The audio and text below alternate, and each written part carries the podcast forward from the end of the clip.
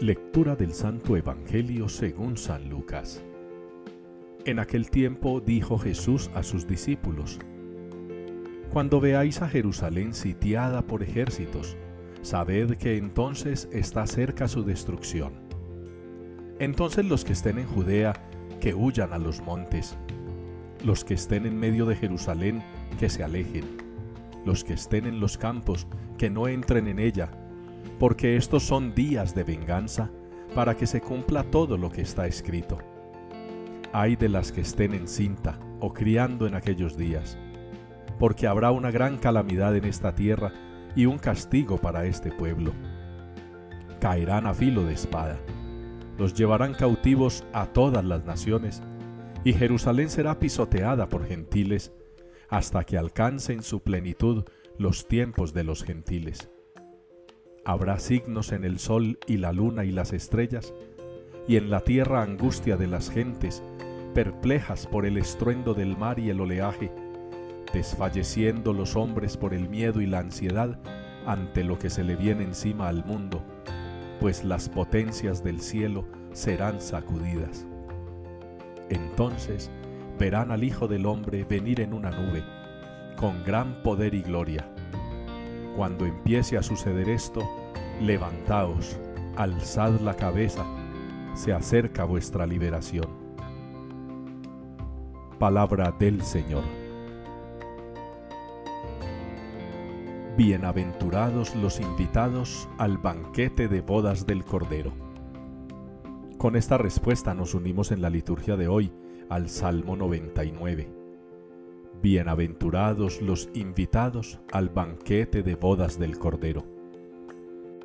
Y podríamos decir, bienaventurados aquellos que siendo invitados acogieron la invitación porque quisiera reflexionar acerca de esto diciéndoles algo muy particular que ya he dicho en otras ocasiones.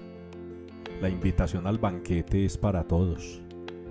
Los brazos del Señor están abiertos para recibir a todos. Las puertas del reino están abiertas para todos. Se ha hecho extensiva para toda la humanidad esa invitación. Eso sí, no todos la han aceptado. Y muchos de los que la aceptaron pues tristemente abandonan un poco el camino para llegar allí. Se recibe la invitación, se acepta la invitación, ya es un don maravilloso, pero hay que caminar hacia allá, hay que dirigirse hacia allá.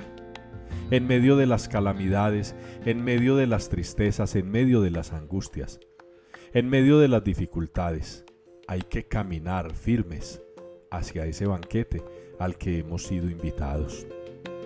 Hay que caminar convencidos de que la salvación del Señor está cerca.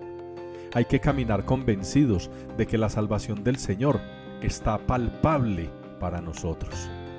Si hacemos la voluntad del Señor, si cumplimos sus mandamientos, si nos esforzamos todos los días por superar nuestras debilidades, nuestras fragilidades, eso que llamamos pecado y maldad.